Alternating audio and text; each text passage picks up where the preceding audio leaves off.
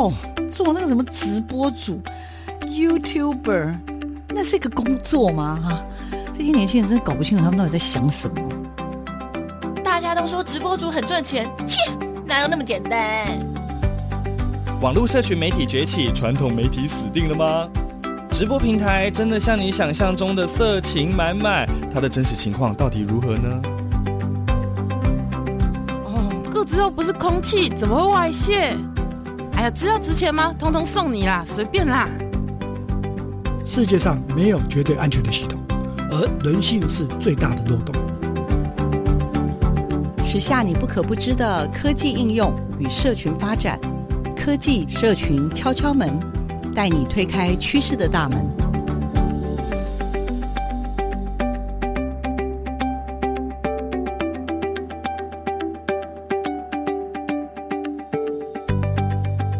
收听每个礼拜六的上午十点到十一点的科技社群敲敲门，我是主持人小黄老师。各位听众朋友，大家早安。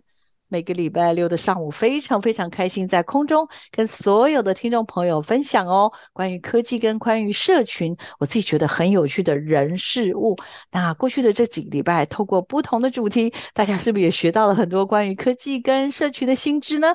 这个礼拜呢，为大家邀请到的，哇，我真的觉得很期待。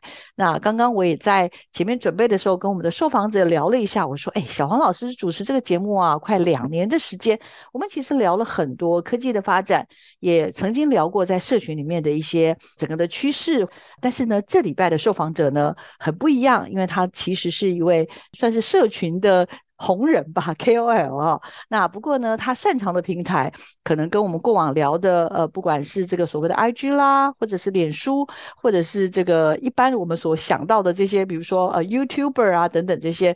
那这次的这些受访者呢，他比较擅长的呢 是所谓的我们现在小朋友很小的小朋友呢，经常也都会收看的叫做抖音啊。那抖音的部分呢，因为这个我们今天的受访者在抖音上面呢，他经营了不到大概一。年的时间，其实就有相当好的成果。那我自己觉得，呃，不管在任何的平台，其实它都有它的属性。那究竟怎么样用不是那么长的时间，但是就能够经营、累积出所谓的。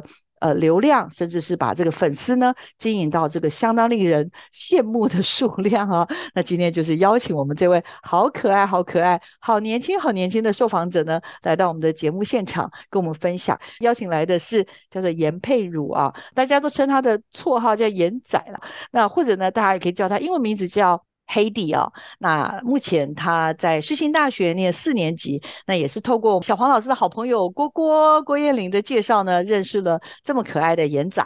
他在这个呃社区媒体里面拥有非常非常高的这样子的一个流量，有非常多的这个支持者支持他。那究竟他怎么做到的？以及呢，到底他为什么想要在这样的一个社群当中呢，去做出一个？很不一样的呈现哈，那他的才华非常的多。来，我们先让颜仔跟听众朋友打个招呼，也介绍一下自己一下。来，Hello，大家好，我叫颜佩如，也可以叫我颜仔。那我本身呢，主要的工作是特技表演者。那我的专长是特技呼啦圈。我是一个高雄人，那我从国小五年级就自己北上。读了国立台湾戏曲学院的民俗技艺学系，然后就这样误打误撞，一直到台北待了大概有十几年的时间。那我目前呢，像刚刚小黄老师有讲到，就是我经营抖音跟我的 IG 的部分。那我抖音其实也是在呃今年。暑假大概七月的时候才认真经营的。那因为我有一个我的团队，很棒的一个团队，叫优尼克当代马戏团。那我们都会一起想办法让自己在那个抖音上面被看见。那其实这样子的办法呢，我们待会都可以一起跟大家说。今天要教大家怎么在这些社群媒体掌握流量啊！那刚刚不晓得大家有听到吗？这个严仔，也就是闫佩如呢，他好厉害哦！他年纪小小就来台北读书诶，一个人。然后呢，他是一个表演艺术的工作者，所以他平常据我所知，他也是一位应该是有证照的街头艺人吧。然后也在尤尼克的当代马戏团那担任团员。那平常平常他也有一份正职的工作，除了念书之外，他有一份正职的工作，目前也在电视台担任行政的工作，然后也做 podcaster，也经营自媒体，然后还可以接业配，这么忙这么忙的生活。来，佩如，请问一下。元仔，你怎么 manage？怎么去管理你的时间呢？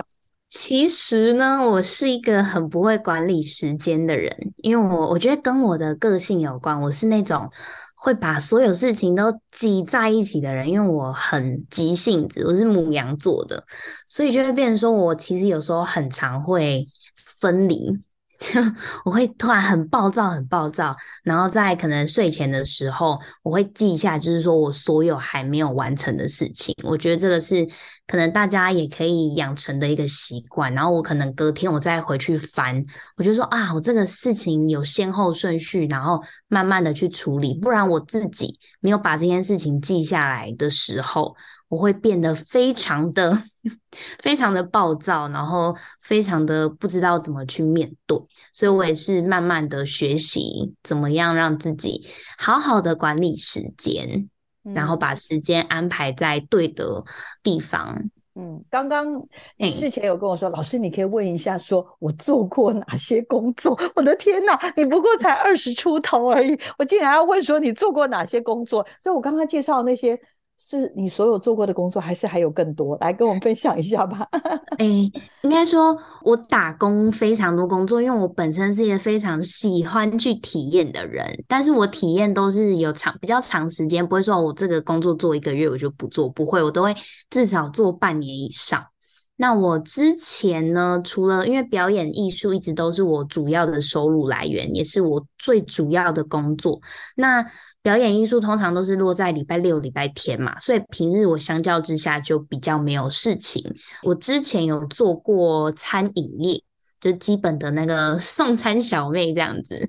那也有做过，呃，比较特别的是一个资讯公司的采购部。采购部就是像我要在电商平台上。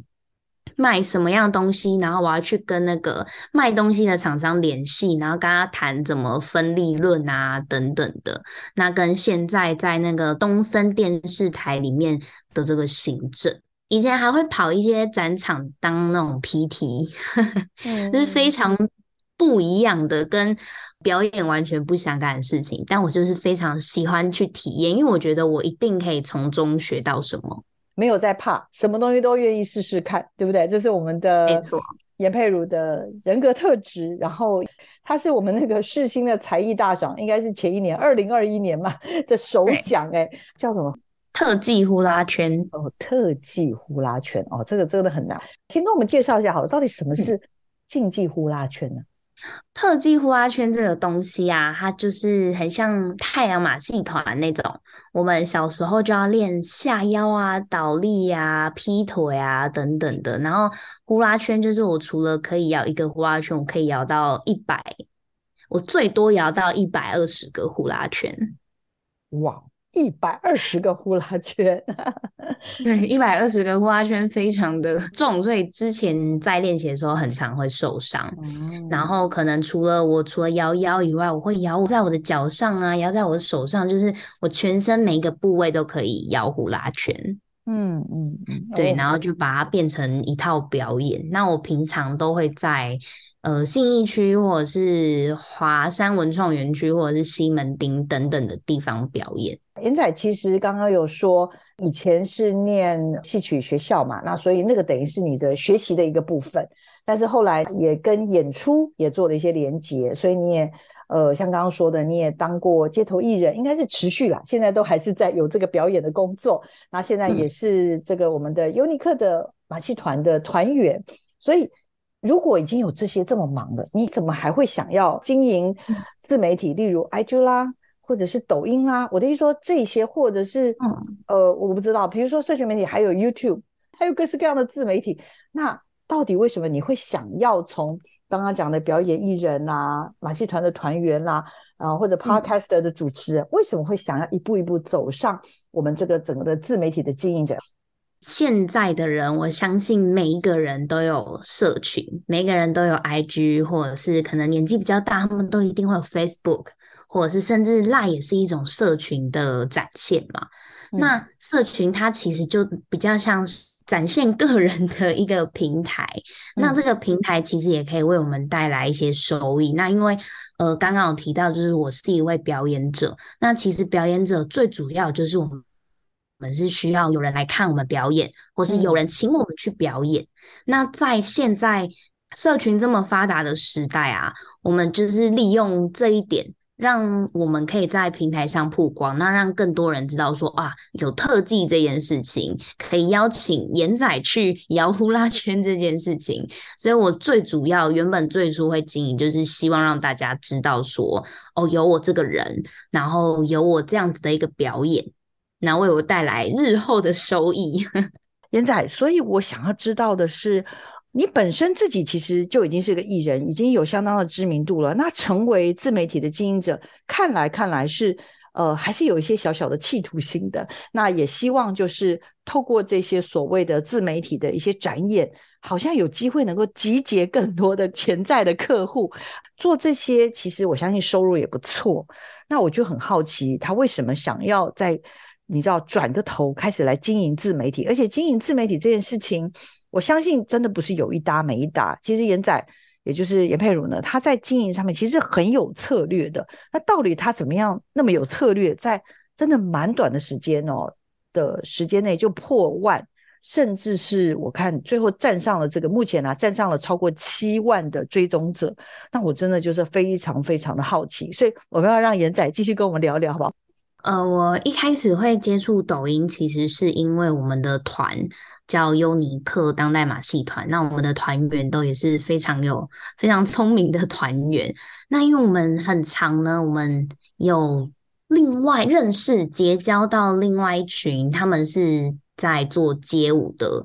表演者，那他们每个人的追踪人数其实都非常的多，那我们就想说，哎，为什么他们追踪人数可以这么多啊？那我们就跟他们请教，他们就说，哦，因为他们有在经营抖音啊，然后抖音其实流量跑得非常的快，那我们才开始慢慢去研究这件事情，那也可以在里面发现说，哦，天哪，抖音真的是非常流量聚集地，它真的非常恐怖，你只要有一两个影片爆啊，其实你的追踪人数就会跟着上来，嗯嗯，所以一开始其实我非常排斥抖音，因为以前有一句话叫“抖音一响，父母白养”，嗯，不知道这句话老师有没有听过？有，那 对，在我们呃那个时候，我高中我同学他们都在拍抖音，我想说天哪，这什么降低我格调的东西？我觉得很中二吧，是不是？对对对，会觉得很中二，很。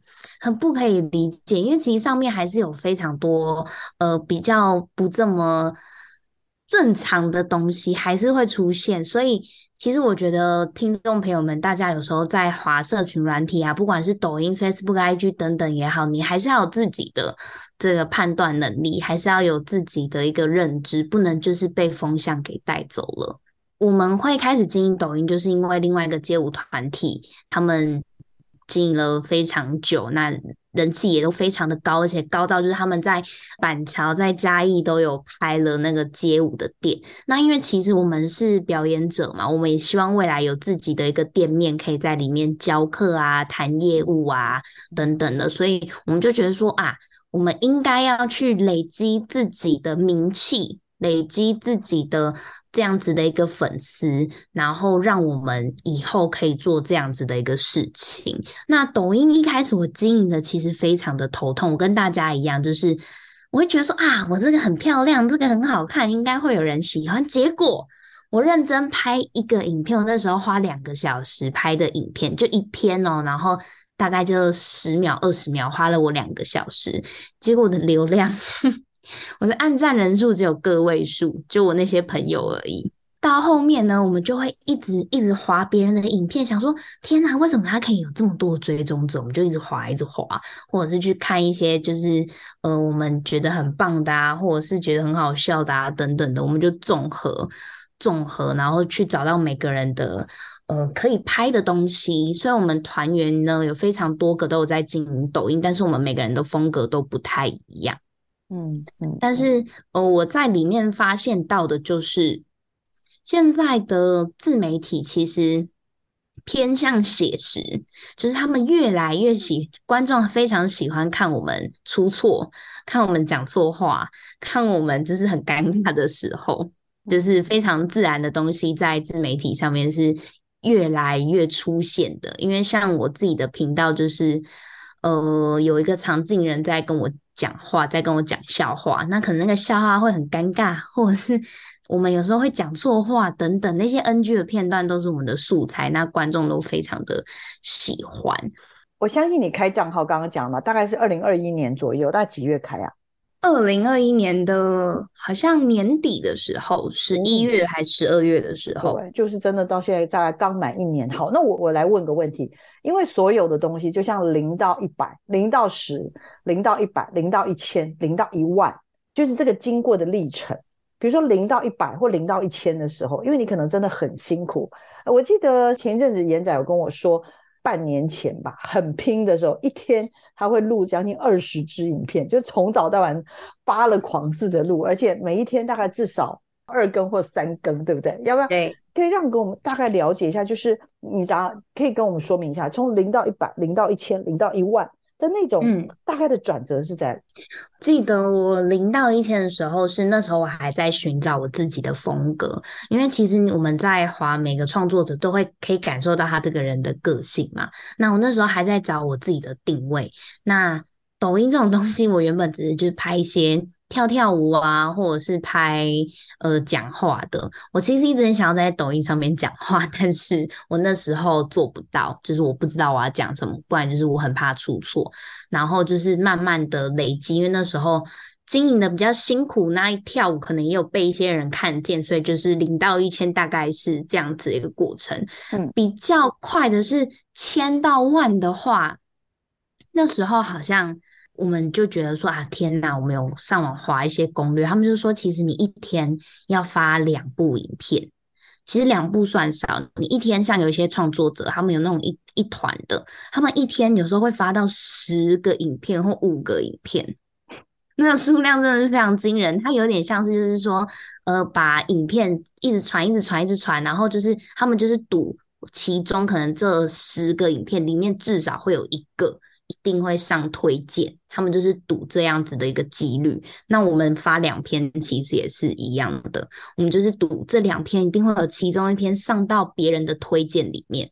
那时候找到了可以跟常进人讲笑话这件事情，不管笑话有多难笑，那大家还蛮喜欢听的。主要就是因为抖音呢，他们支持原创，所以有时候你在跳一些 cover 的舞。或者是你唱一些 cover 的歌不一定会好，但是如果你自己用原声，就是你自己的声音啊，或者是你自己去抓的音档等等的，他们就比较容易把你放在推荐里面。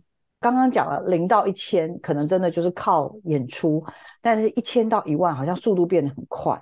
那一万，然后到现在大概七万左右。刚刚有说，呃，成长最快的是那时候一天大概。发两部以上，而且这个内容跟形式好像也找到了，不是只是原来，因为比如说您原来是会表演、会主持、会做特技嘛，对不对？然后会有马戏团这种搞笑的东西，哎，结果你反而不是靠你最擅长的讲话、最擅长的呼啦圈或者跳舞引引起怎么讲，就是让你的流量能够快速的成长，反而是你刚刚说的是什么？讲笑话、常进人讲。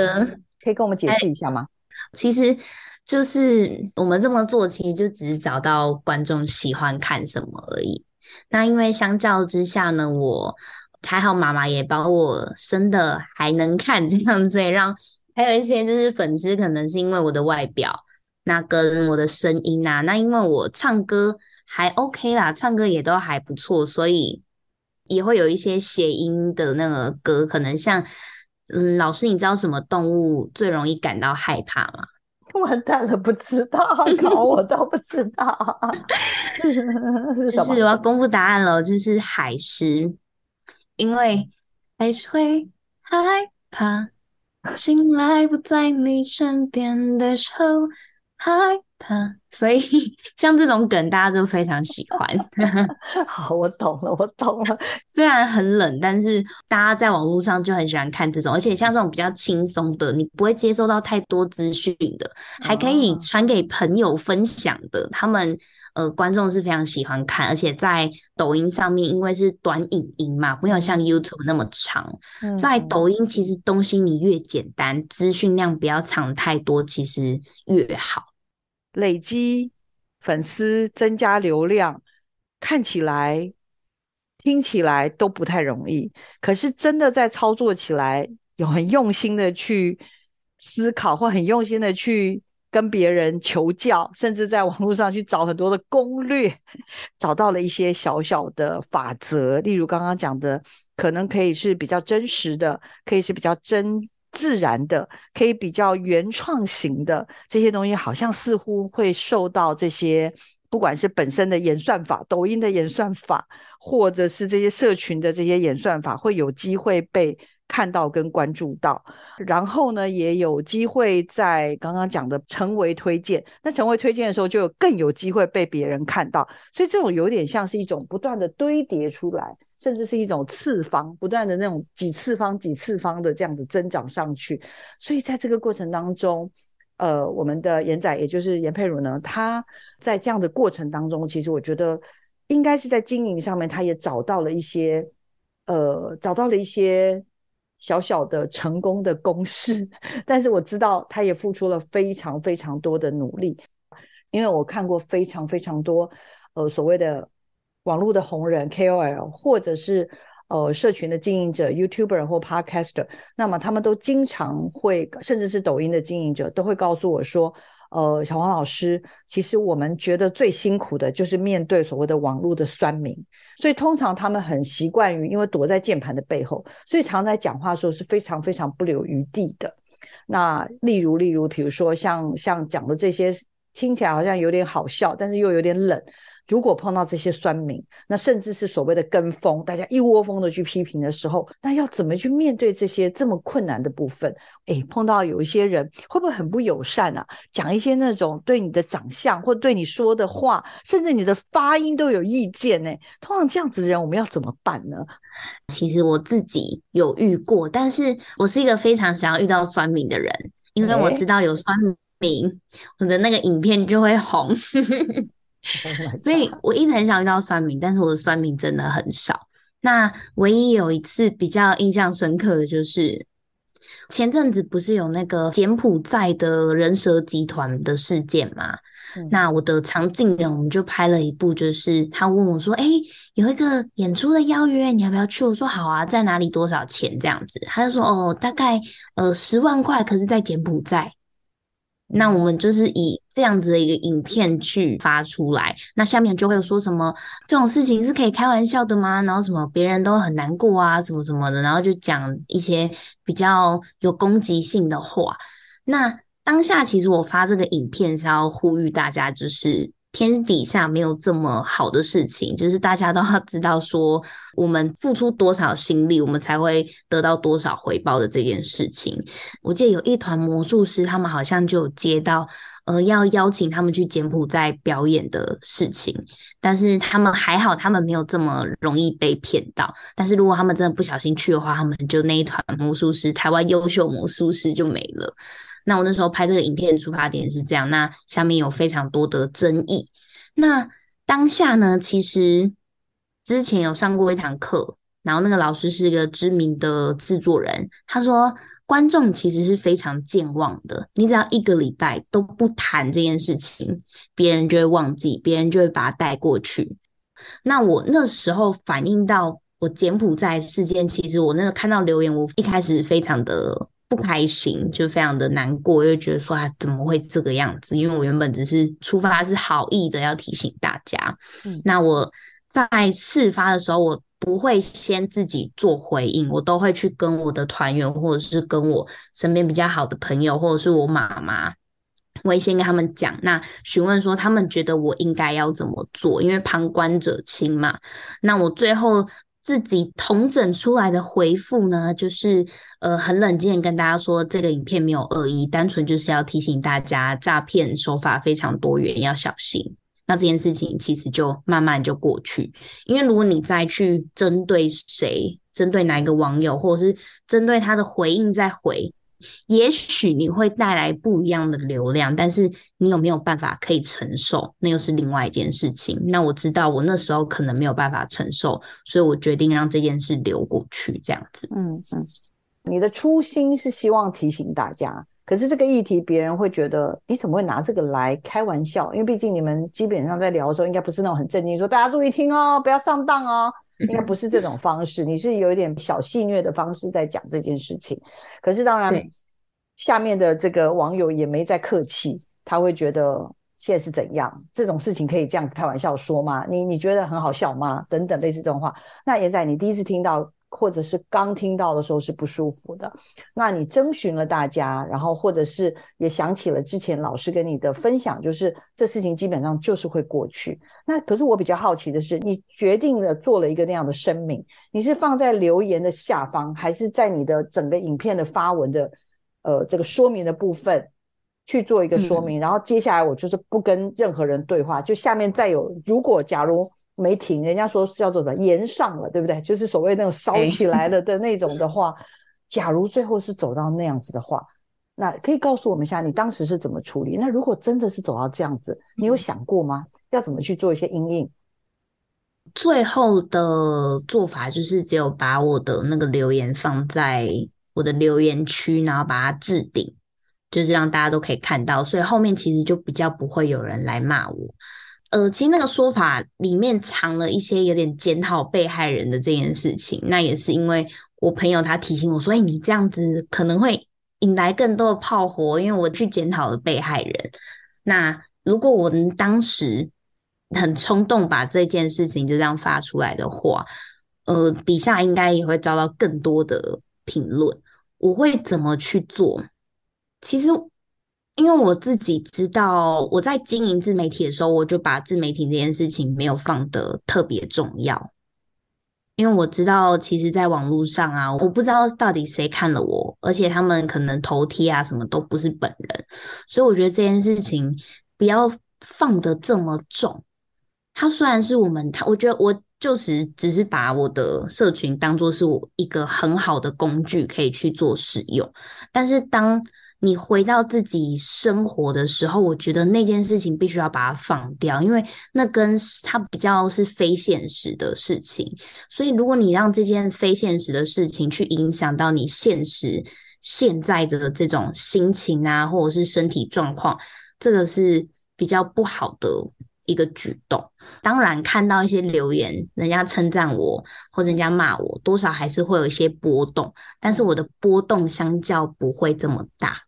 我觉得主要就是我在经营之前我就有看淡的一件事情，而且其实有人喜欢你就一定会有人讨厌你。嗯，因为过往我也 碰过在经营抖音的经营者，那我印象很深刻。他当时有跟我说，抖音里面就是会有一些人蛮直接的，就是会批评人家的长相。那当然，严仔你的外形其实是还蛮出色，可是你知道吗？就是。我觉得美丑其实是很主观的，所以像我知道那位这个社群的经营者 KOL，他就跟我说他很痛苦，他甚至是就是会开始怀疑自己。你有没有类似像这样子的一个经验？然后那你又是怎么样去对应？或者假如有一天人家真的很针对性的来谈你的身材、谈你的外形、谈你的头发、谈你的什么？我觉得谈你的长相等等。假如我们做自媒体的人，你会怎么去对应？我觉得要从比较早期的时候开始讲，因为我在现实生活中，我国中，呃，我在戏曲学院，我们从国小五年级要读到高中三年级，所以我们的同学都是一样的，这八年都是一模一样的同学。我在这八年，我就被排挤过两次。我在国中被排挤过，我在高中也有被排挤过。那因为这两次的排挤呢，其实。造就我现在有非常大的那个抗压性。那我自己也知道我自己是什么样子的人。我知道可能我胸没有那么大，所以别人讲我平胸，我觉得很正常啊，因为我胸本来就没有那么大，我不可能让你叫我大胸部或者是波霸什么之类的嘛，这很正常。嗯、我自己先去认清我自己有什么跟没什么，所以别人在讲的时候，我就比较不会这么去伤感情。所以我最近也想到一句话，就是有时候的自嘲就是让别人不要吵。嗯，因为你在自嘲的过程中，别人就知道哦，你意识到这件事情了，那我再去攻击你没有意义，因为就不好玩了。所以我现在就是比较偏向这种心态，就是我已经知道我自己的缺点是哪里了，所以你要怎么讲，我就觉得好啊，这是事实啊，那我也无力 反驳，就让它过去。但之前的我可能是没有办法接受的，因为我刚刚说到，我国中跟高中都有被排挤，其实。那时候是非常非常难过，每天哭啊，然后跟我妈讲电话啊，然后就是很多事情都没有办法好好做。嗯。那那时候怎么走出来的呢？其实也是，我觉得很多事情都只能靠自己去想开。然后，如果你有一个很好的倾诉的对象的话，那你就是可以跟他说，然后有人这样子在旁边鼓励你，然后加上自己要去把这件事情看淡。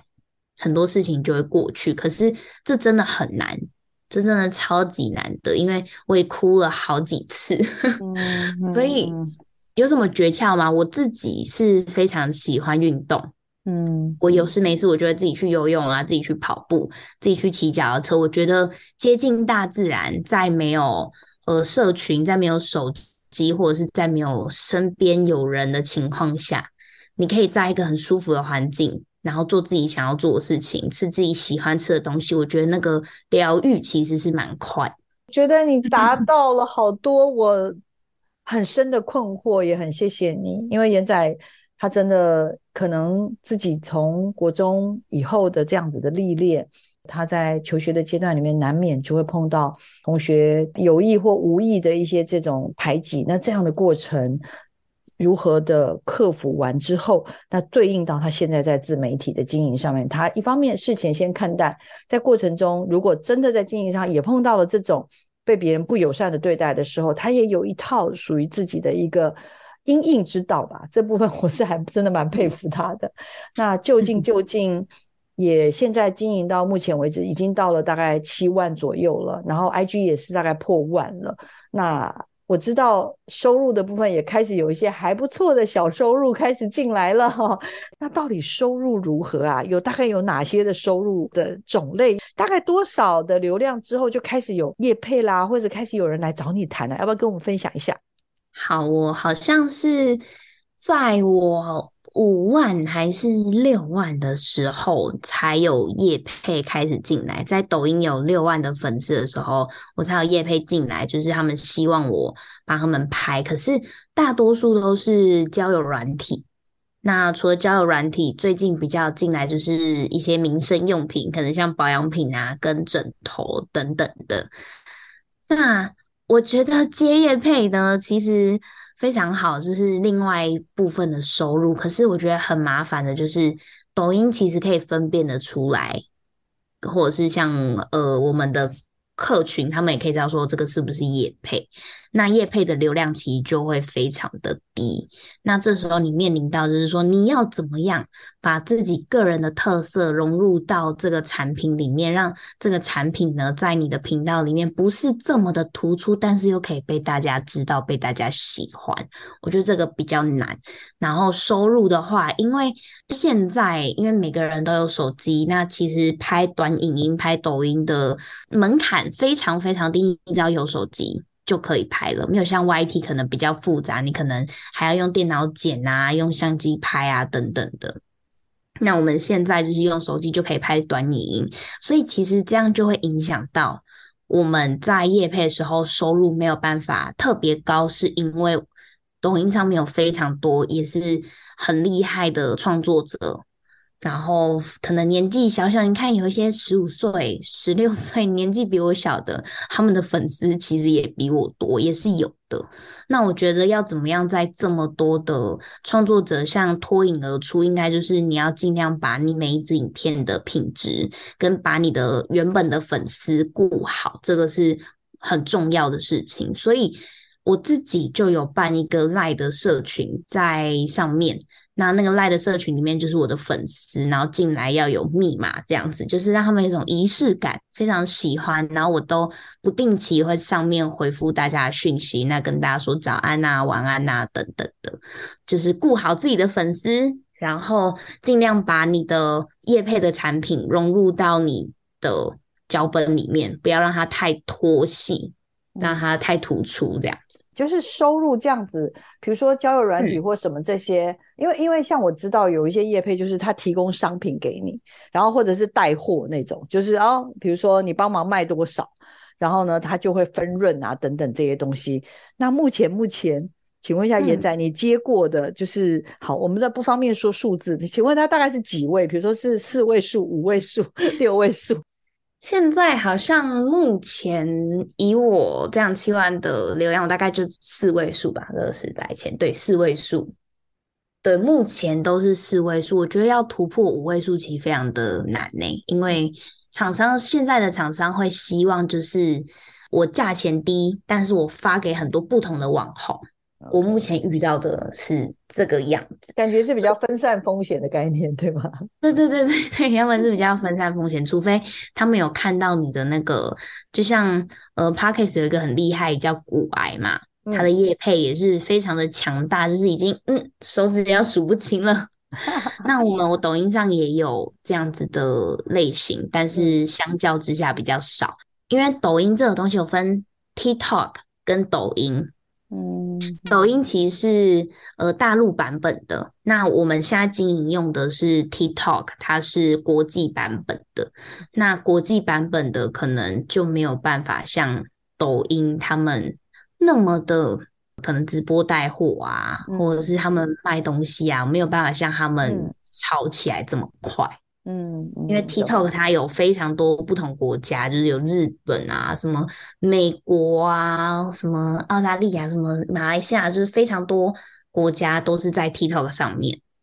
然后抖音他们就是只有 for 大陆，所以他们相较之下可以经营的比较火啊。嗯嗯嗯，大陆说法比较火。懂懂懂，所以我们的严仔，你是跟全世界的创作者一起在竞争呢？哈，对，嗯，但是我相较我的族群，其实百分之九十都还是台湾的人。嗯，那我很想要问一下，嗯，我们的严仔对于未来的规划，刚刚谈了收入之后带来，当然就是现在七万，当然我相信不止于此。那 IG 上面有没有什么样的想法？还有这些又跟未来你的，你希望例如在演出啦，不管是马戏团啦，对未来有一些什么样的想象？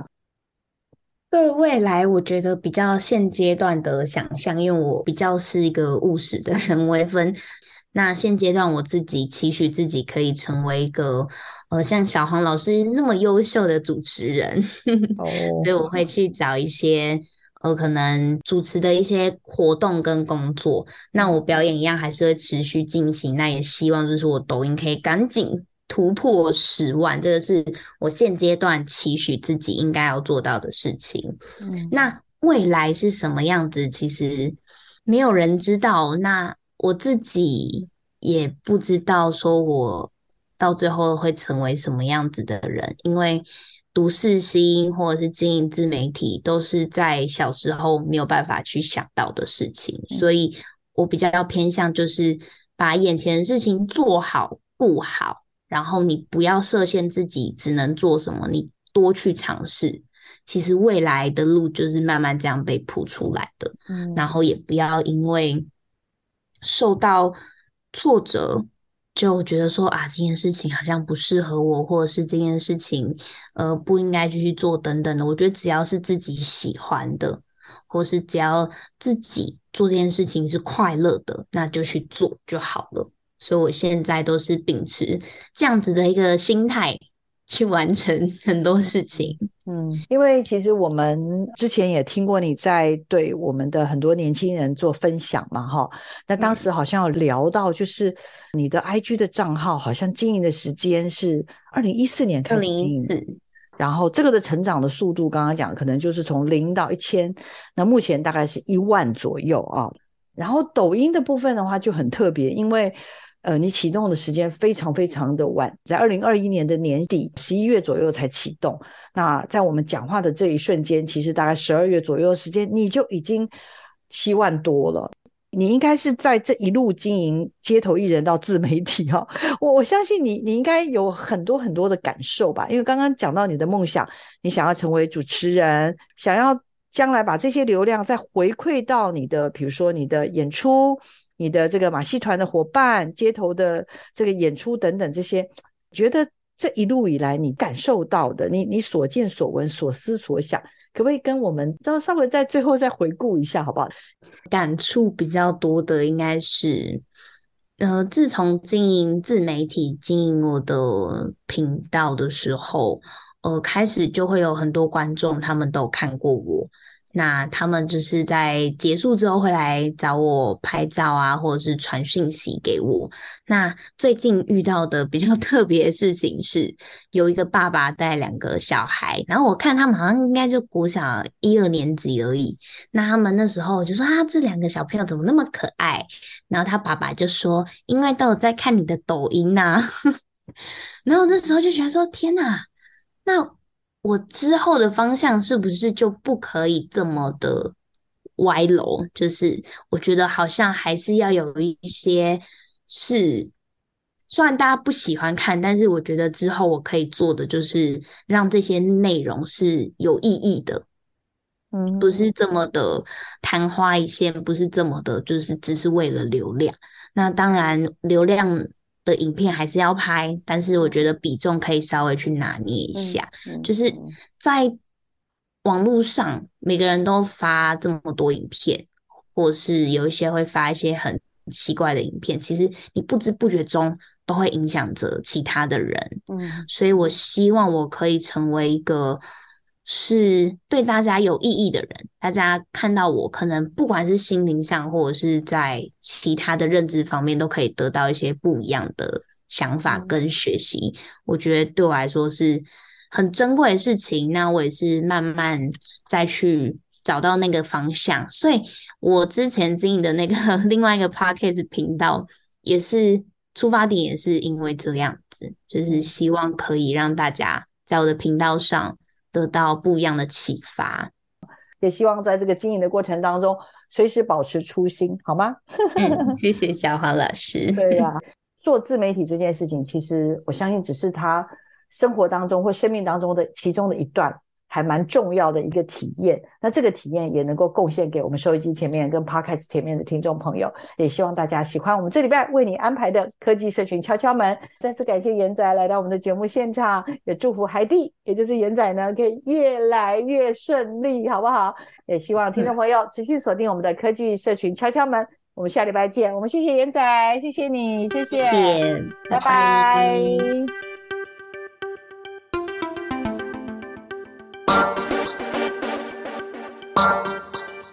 网络平台百百种，到底该如何经营呢？透过社群任意门，我们带你掌握粉丝的经营术，增加社群粘着度。社群任意门。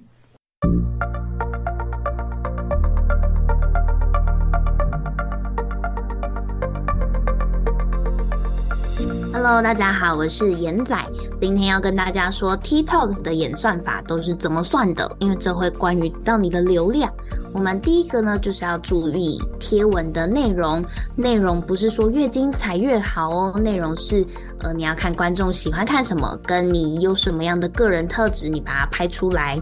那再来呢，就是发文的时间，大家通常都是在通勤的时候，可能早上的八点九点，或者是。晚上的吃完饭或者是回到家的时间，这个发文的时间非常的重要，因为也是我们用户的上线时间。那再来呢，就是你发文的频率，如果你每天都有发，你一天发个两部、三部等等的，或是一天发一部，你都还是要注意你的频率要固定，这样子呢，TikTok 它会认识你，那认识你之后，它就会把你的影音传到别人的推荐上面。再来就是善用关键字，可能你在你的文案里面提到了一些关键字，可能是节日啊，或者是呃时事啊等等的。如果你有提到关键字呢，其实也会被抖音的演算法带到别人的推荐里面。那再来就是数据的掌握，当你有一定的流量，必须要去打开你的数据库，看一下你的 TA 是什么样子的人，什么样子的年纪，或是男生女生，跟你的地区。总和这些再去做一个统整，然后去优化自己的频道。以上就是为大家统整怎么样经营 TikTok 的小秘诀。如果大家想要经营的话呢，要记得笔记起来哦。